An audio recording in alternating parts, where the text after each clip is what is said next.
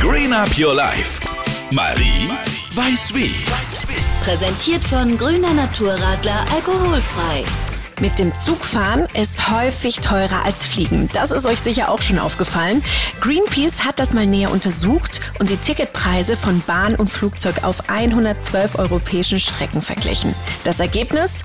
In 70 Prozent der Fälle ist die Bahn für die Kunden teurer als die klimaschädlicheren Flugverbindungen.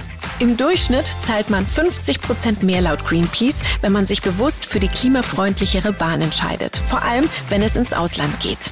Aber wie kann das sein? Flüge werden staatlich subventioniert. Bei Flugtickets auf internationalen Flügen fällt zum Beispiel keine Mehrwertsteuer an.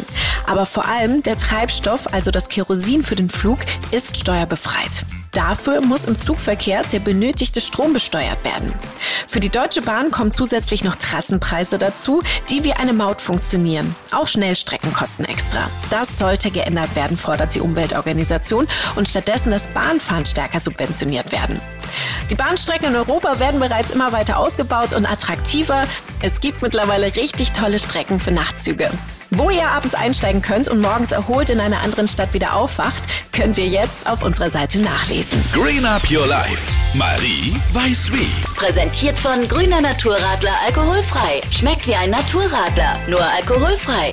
Macht dir die Welt ein bisschen grüner.